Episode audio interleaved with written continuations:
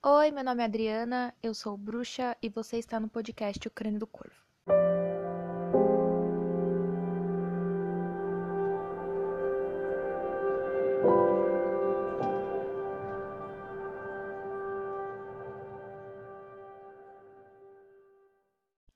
Uma das coisas que eu queria muito falar a respeito é sobre uma certa briguinha que tem entre um pessoal aí que fica falando que não se nasce bruxo e em consideração tem outras pessoas que falam que, peraí, você também não nasce sem nada, sabe? Você já nasce como se tivesse predestinado. Como é que é que fala? Predestinado a ser um bruxo, a ser uma bruxa e etc.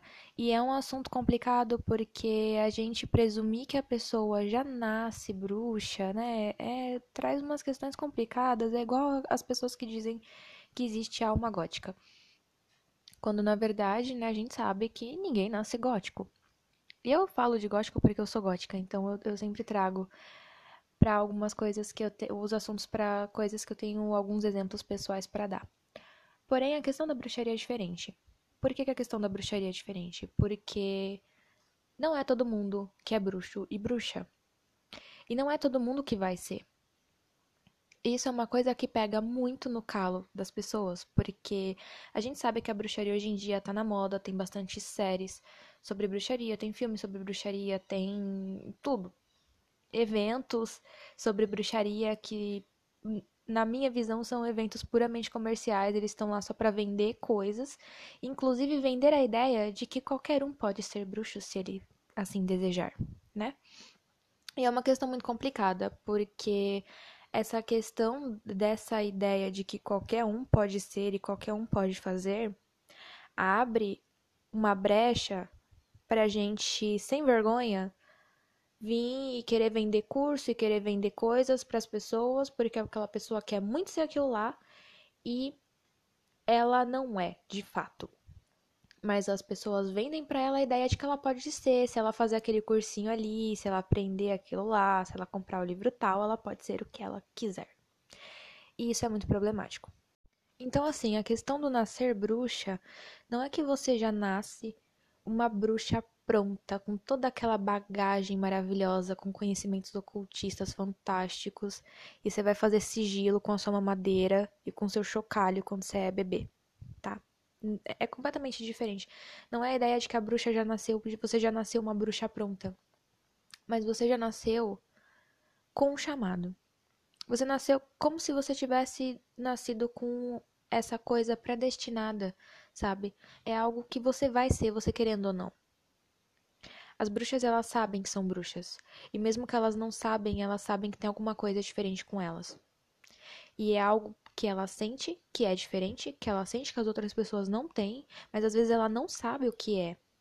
E ela fica nessa constante busca de entender, ou então ela não busca entender, mas ela sofre com isso porque ela não, não entende isso que acontece dentro dela.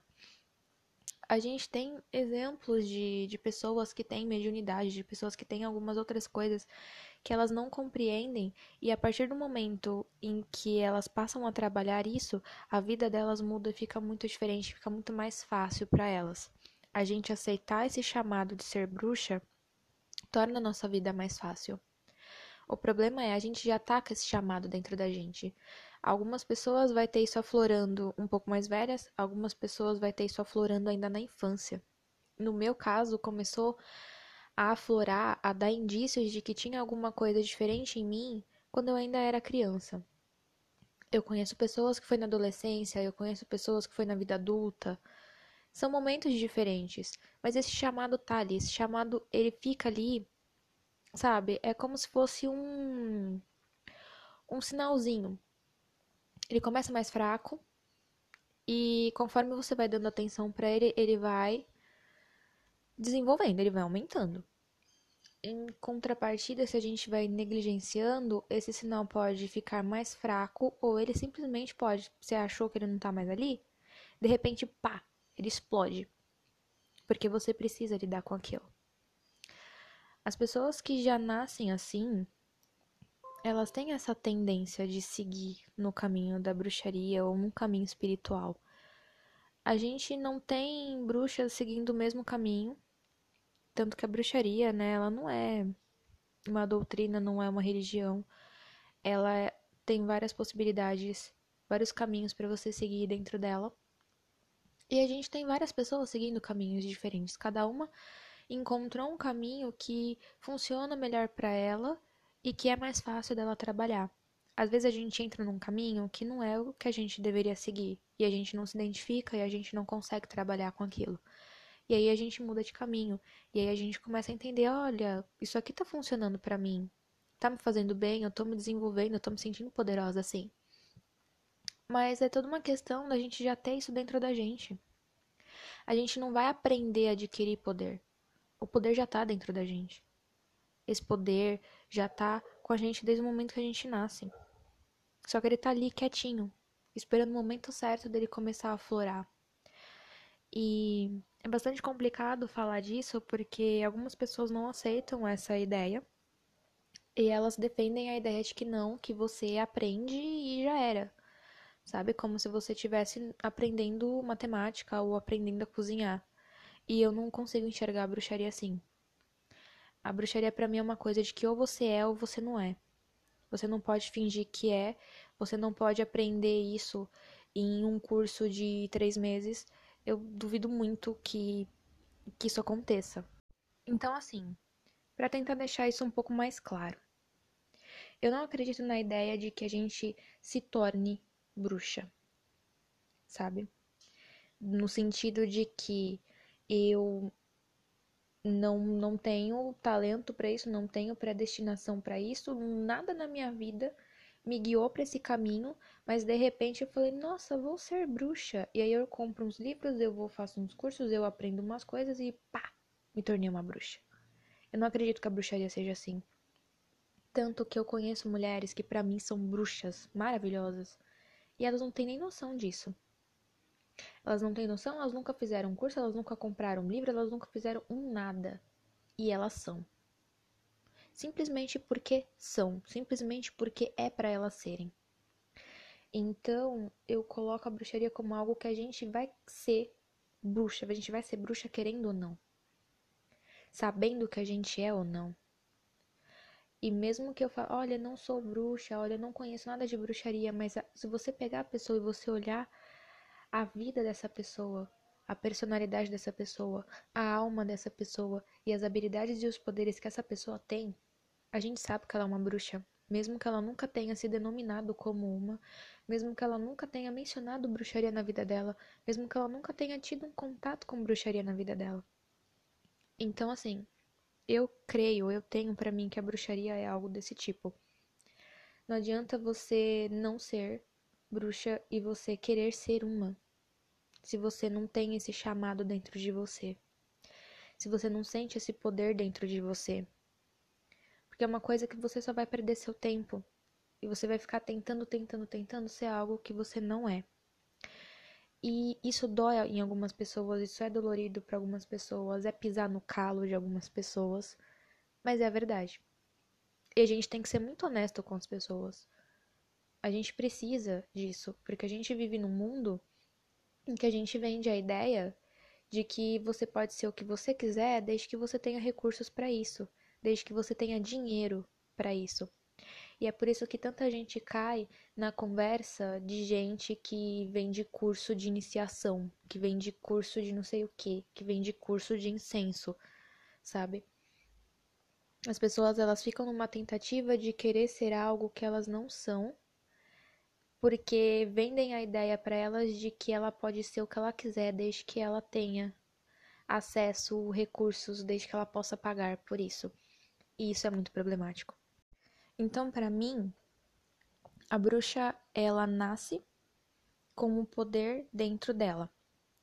Ela não vai nascer com conhecimentos.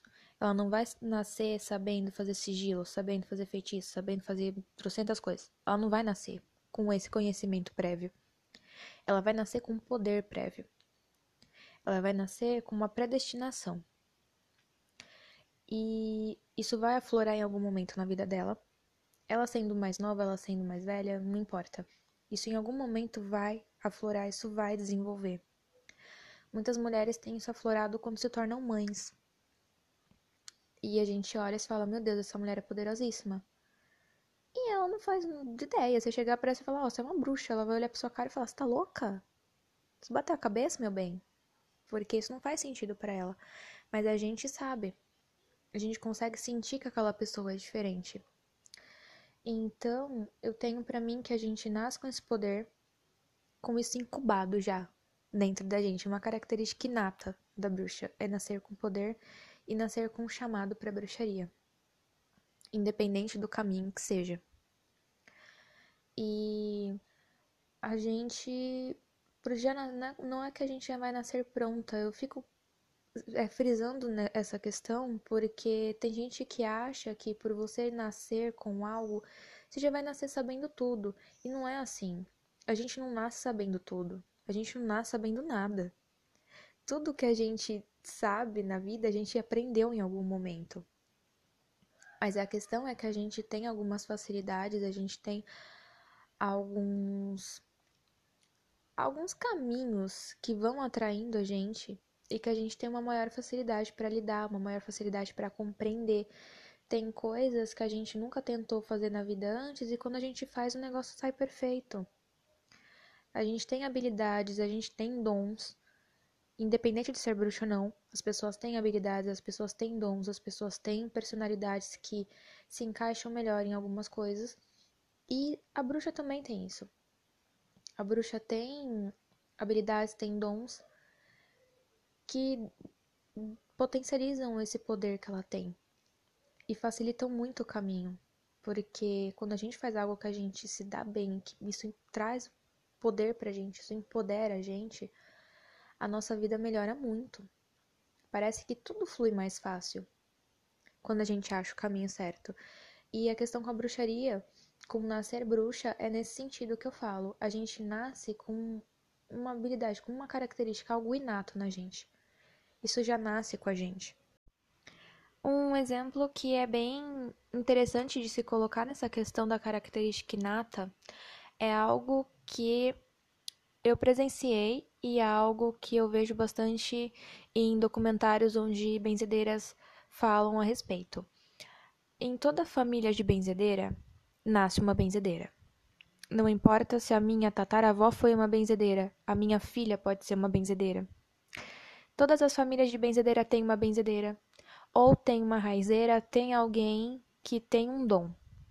E um dom voltado para cura e para natureza e para coisas do tipo.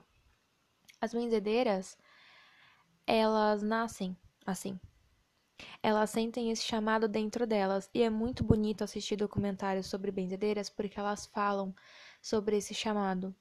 Elas dizem que é algo que elas sentem que elas devem fazer e é algo que elas sentem que elas já sabiam fazer.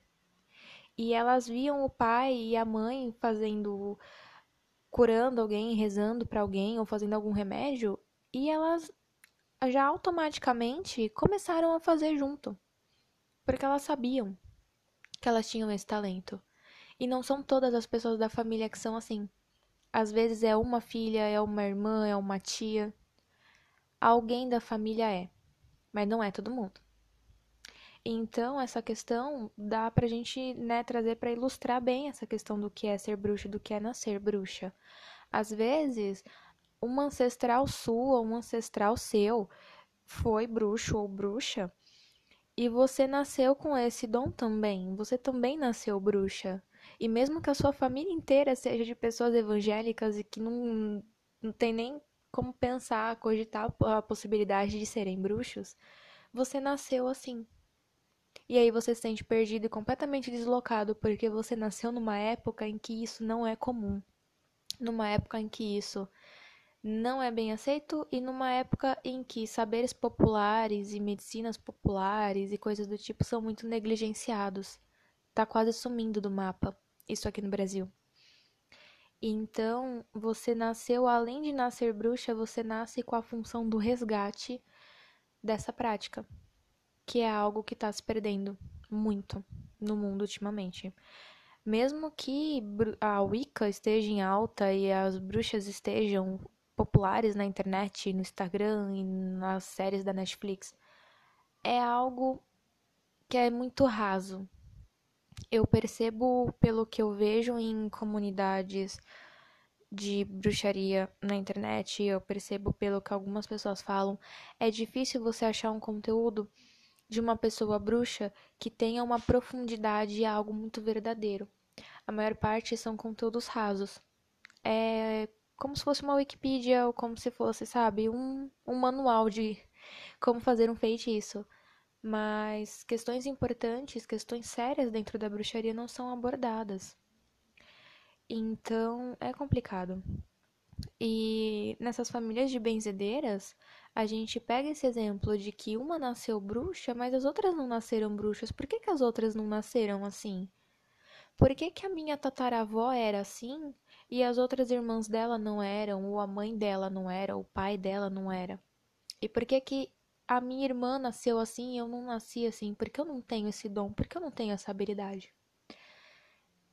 é algo muito complicado da gente trazer à tona, porque isso envolve também, às vezes, o sentimento das pessoas. Às vezes a pessoa sente que ela não foi a escolhida, que ela não é especial e que ela é só uma pessoa comum. E aquela irmã dela, né? A gente nasceu da mesma mãe, a gente é sangue do mesmo sangue. porque eu não tenho esse poder também?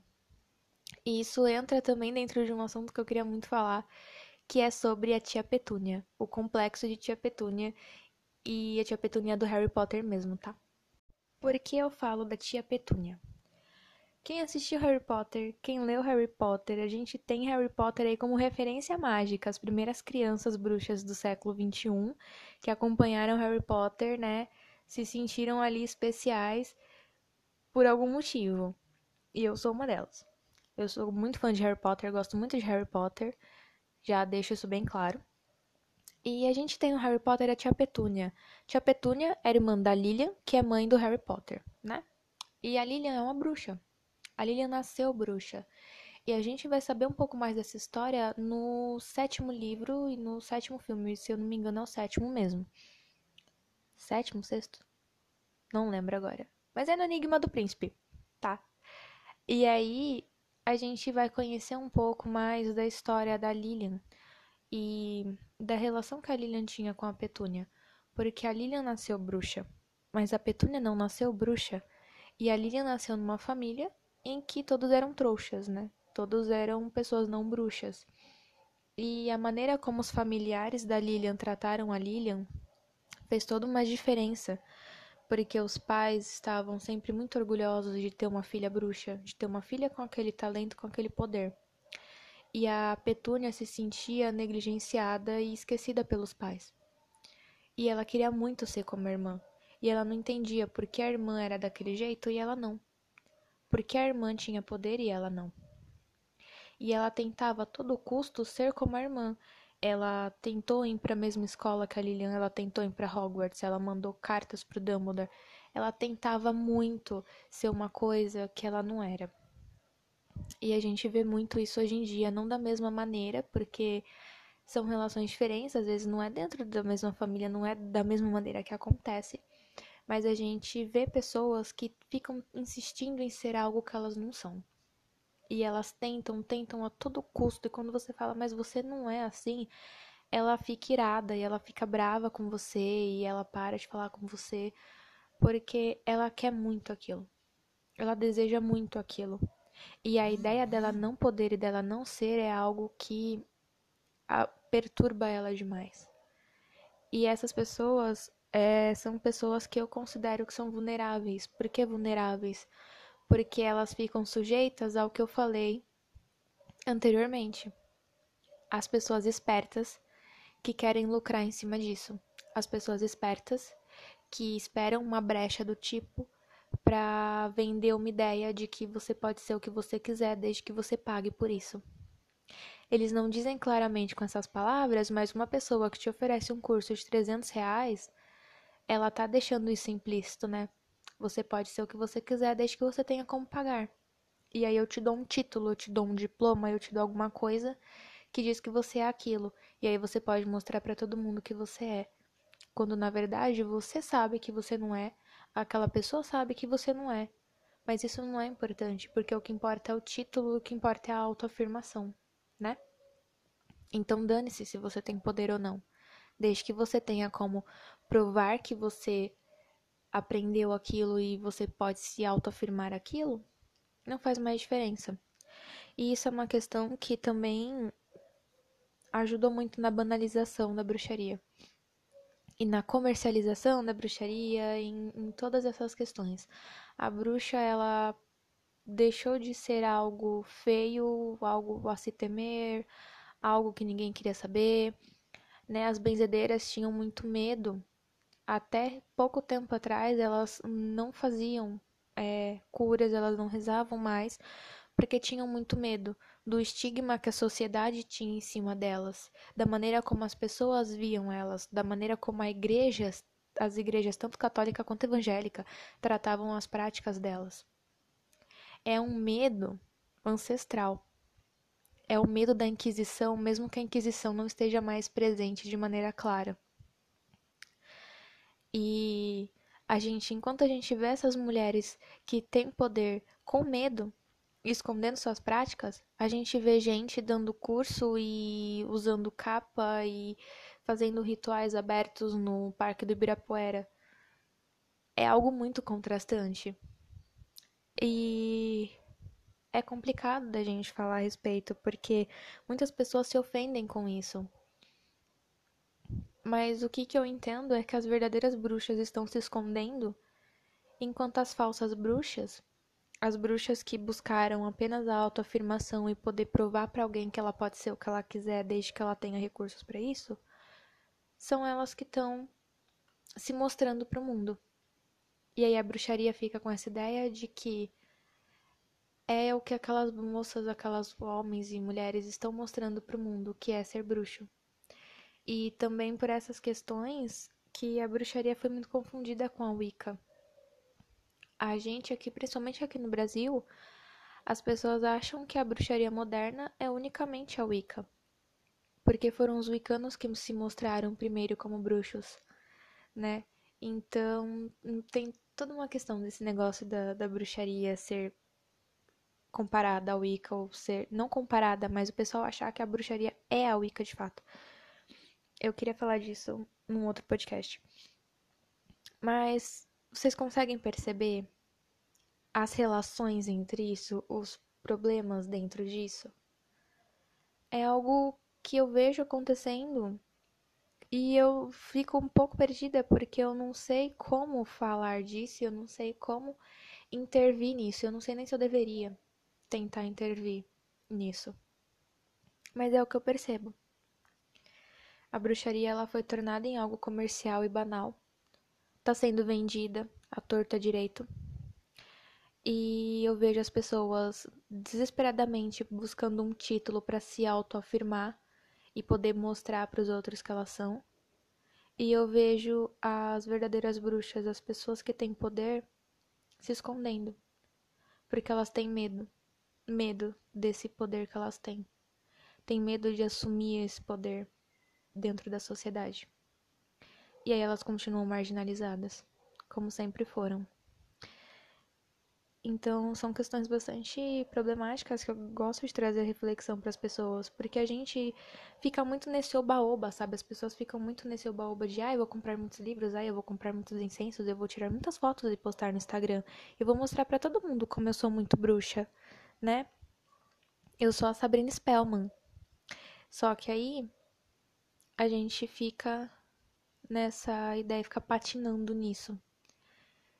E quando a gente busca um conhecimento mais profundo, quando a gente busca trazer esse conhecimento mais profundo para as pessoas, a gente encontra dificuldade. Porque as pessoas não querem saber. As pessoas querem aquilo que é bonito e comercial para elas mostrarem para os outros como elas são bruxas, mas elas não querem ser a bruxa de fato. Ninguém quer ser a bruxa de fato. Ninguém quer sentir na pele o que é ser uma bruxa. Ninguém quer sentir a hostilidade, ninguém quer sentir os problemas, ninguém quer sentir os empecilhos de ser uma bruxa. As pessoas só querem as partes bonitas para se mostrar em redes sociais. E isso é o que eu mais vejo ultimamente. E é algo que me decepciona pra caramba também. Então, só para resumir tudo que eu falei, porque eu falei bastante coisa, eu não acredito que você possa se tornar uma bruxa. Para mim, você já nasce com essa capacidade, com essa habilidade dentro de você, ok? E você vai adquirindo conhecimento ao longo da vida, desde a partir do momento em que esse poder aflora, você começa a trabalhar com isso, a trabalhar com ele e descobrindo a sua própria espiritualidade, seu próprio caminho dentro da bruxaria. Você vai descobrir aquilo que faz sentido para você e você vai começar a praticar e você vai se aprimorando e adquirindo mais poder conforme você pratica. E mesmo que você não pratique, sabe, que você não entre dentro de uma tradição, que você não vá seguir um caminho mágico, uma prática mágica, você continua sendo uma bruxa. Você continua tendo poder. E, tipo, não é algo que você quer ou não quer. Você tem e pronto. Você querendo ou não, você tem e já era. E essas questões de colocar que você pode ser o que você quiser desde que você estude muito e você se prepare muito para isso, isso é puramente comercial, isso é conversa de gente que vende coisa para os outros, tá? Conversa de gente que vende curso, de gente que vende qualquer coisa. A gente vive num mundo capitalista, num mundo comercial, tudo é comércio hoje em dia. Inclusive a própria bruxaria virou um comércio a bruxaria em si, a bruxaria, a essência da bruxaria, a bruxaria, esse espírito selvagem e livre que eu enxergo que seja bruxaria, ele não tá à venda. Ele é indomável. Mas a ideia que construíram a respeito da bruxaria, principalmente depois da Wicca é, e da, do neopaganismo moderno, essa ideia que foi construída que tornou a, uma ideia que acabou construindo uma ideia de bruxaria que se tornou comercial e que é vendida. A bruxaria em si não é um, um produto, não é algo para ser vendido. E nunca vai ser. Mas a ideia banalizada que tem dela, que as pessoas hoje em dia têm dela, é o que é vendido para as pessoas. E é por isso que tem tanta gente aí caindo em conversa de charlatão e de gente safada? E basicamente o que eu falei foi disso e falei das benzedeiras, de nascer pessoas com dons dentro de uma família e as outras pessoas da família não têm. E beleza. Na minha família eu tenho pessoas evangélicas, na minha família eu tenho pessoas católicas, na minha família eu tenho gente que não tem religião nenhuma, mas que acredita em Deus. E na minha família tem pessoas com mediunidade. Tem pessoas sensitivas, tem pessoas que, que têm uma, uma sensibilidade muito grande para contatos com o outro lado, mas que ninguém trabalhou isso da maneira que eu trabalho. E tudo bem. Eles não vão deixar de ter. Eles só não vão ter um maior controle um, e usar isso de uma maneira favorável como eu tenho, porque eu estudo e trabalho com isso. Mas, né, eles estudando e aprimorando ou não, eles nunca vão deixar de ter. Então, são várias questões que a gente traz sobre o que é ser bruxa de verdade, quem que é bruxa de verdade e quem são as pessoas que só procuram um título, algo para elas dizerem pro mundo que elas são e se mostrarem porque isso tá na moda, infelizmente. E basicamente foi disso que eu falei, né? Então, eu, esse podcast tá um pouco confuso, eu tô um pouco confusa né? Estamos com planetas aí não muito favoráveis à, à racionalidade ultimamente, tá tudo muito confuso, mas eu espero que vocês tenham entendido o ponto que eu quis trazer, a reflexão que eu quis trazer para vocês e que vocês pensem também um pouco sobre essas questões, porque a gente tem que pensar a bruxaria de uma maneira um pouco mais séria e um pouco mais respeitosa, porque o que eu vejo ultimamente é uma puta de uma falta de respeito com a bruxaria e com todos esses anos de vida aí que ela tem. Então é isso, eu espero que vocês tenham gostado e até o próximo podcast.